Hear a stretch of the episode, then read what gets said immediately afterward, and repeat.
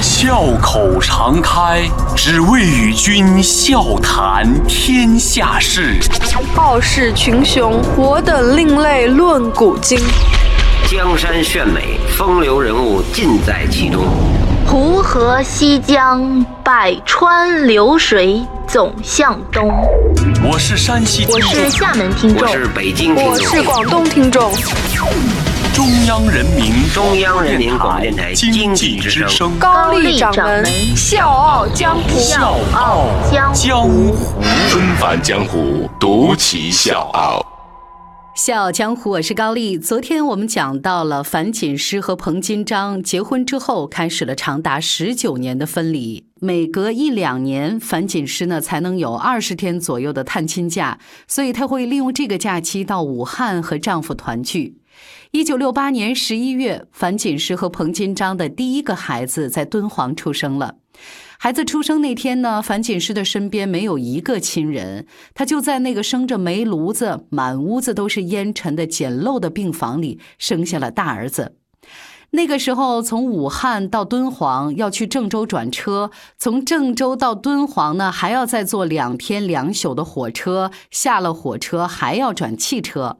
接到儿子出生的电报，彭金章兴奋的不得了啊！当时他就挑着小孩的衣服，还有鸡蛋，就是所有他认为好的东西，一股脑都带着，历尽颠簸的赶到敦煌，已经是一个礼拜以后了。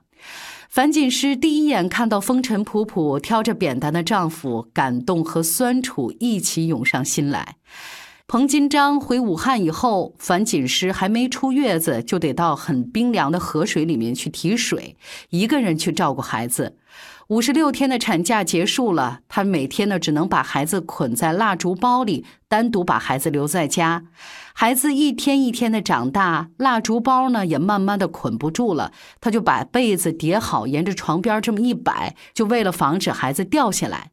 每天上班，她都提心吊胆。如果下班走到门口，能听着孩子在哭，反而是个好兆头，说明我儿子安全，一切都好。如果是静悄悄的，他的心就会一下子提到嗓子眼儿。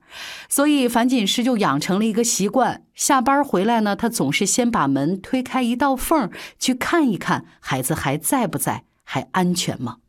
一九七三年，樊锦诗和彭金章的第二个儿子出生了。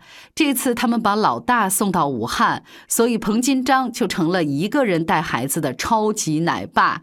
他要讲课，有的时候呢还要出差，所以一出差呢就只能是把儿子交给同事去照看了。那那边呢？小儿子虽然是跟着樊锦诗在敦煌，有了妈妈的呵护，相对来说会好一些。但是樊锦诗呢，也有自己的忧虑。为什么？因为莫高窟呢，离敦煌市区还有二十五公里，孩子没有办法接受正规的教育。研究院呢，找了一个高中生给子弟开了一个复合班。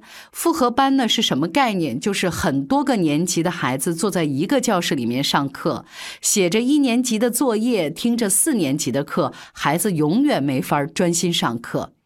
无奈之下，延续了两年的母子生活又要被中断了。小儿子七岁那年，樊锦诗把孩子送到了老家上海去上学。孩子因为太想妈妈，太想敦煌了，他就记得一个事儿很清楚：我是坐的火车从敦煌到上海的，所以他就天真的以为找到铁路我就能找到敦煌，找到敦煌我就能找到妈妈了。就这样，孩子在上海走丢了。尽管最后孩子是找回来了，但是这个事情让所有的人都没法再安心了。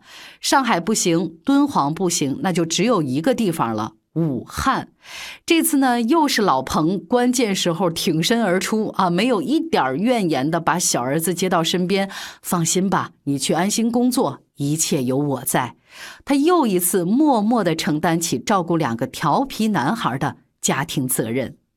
所以，对于这个聚少离多的四口之家来说，最奢侈也是最美好的事情，就是短暂的相见。樊锦诗每一次到武汉探亲的时候，这一家四口就这么住在十平方米的宿舍里面，睡在同一张床上，小方凳子上铺一块木板就是饭桌。但是，只要一家人在一起能团聚，这点苦又算什么呢？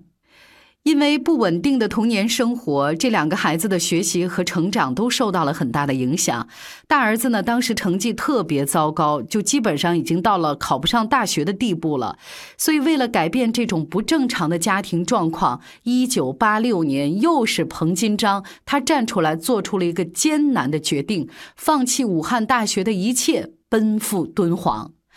要知道，那个时候的彭金章已经快五十岁了，而且是武汉大学历史系的副主任、考古教研室的主任，所以各位可想而知，这对一个男人来说是多大的牺牲啊！但是彭金章没有对妻子说过一句勉强的话、抱怨的话、委屈的话，他对妻子的理解、包容和爱，继续转化成那种默默的、无言的行动。到了敦煌的彭金章，从零开始建立自己的事业。他主持了很多项的考古发掘，特别是主持了莫高窟北区的考古发掘，让莫高窟现存洞窟数量从四百多个增加到了七百多个，这个成绩为世界瞩目。因为向往团聚到了敦煌，但其实到了敦煌的一家四口也没有真正的团聚。举家到了甘肃之后，两个孩子在兰州读书，樊锦诗夫妇俩呢在一千一百公里以外的敦煌工作。探望孩子呢是需要坐一天一夜的火车。后来孩子长大了，或者是出国，或者出去工作，都各自有了自己的生活。一九九八年，六十岁的樊锦诗成为敦煌研究院的院长，开。是满世界的出差，老彭呢退休之后生了一场大病，然后就专心在家休养。樊锦诗和老伴儿相互扶持走过了一辈子，但是真正在一起的时间真的是屈指可数。他们也不会频繁的打电话，或者呢跟对方说上一句“我想你呀，我很舍不得呀”这样相似的话。樊锦诗呢会在每一次火车开动或者是飞机降落的时候，给老伴儿报个平安，问上一声“你吃饭了吗”。只要他回家，饭桌上永远有老伴儿给他准备的热乎饭，甭管老伴儿什么时候问他，小樊都会说“好吃，好吃”。二零一七年七月二十九号，彭金章去世了。在他去世的前一天晚上，第一届飞天摇滚音乐节在敦煌举办。那一天晚上，绚烂的烟火照亮了整个沙漠，那是对彭金章一生成果的肯定，也似乎在预示着这场告别。彭金章在樊锦诗的背后低调了一辈子，这一次他依然选择低调。遵照他生前遗嘱，一切从简。敦煌研究院没有发任何讣告。这就是樊锦诗和彭金章之间跨越半个世纪的无言的爱，也是他们那一代人爱的方式。为了一句学雷锋活动上的宣誓，樊锦诗把自己从城市放到了荒烟大漠。他们相爱在未名湖，相守在莫高窟，一起走过了人生的五十八年，成就了一段旷世奇缘。樊锦诗和彭金章的爱情，就是生活当中的一蔬一饭，是两地分居时候的问候和牵挂，是艰难时刻的包容和守护，是牵了你的手，从此再没有放开。小江，我是高丽，明天见。也许牵了。手，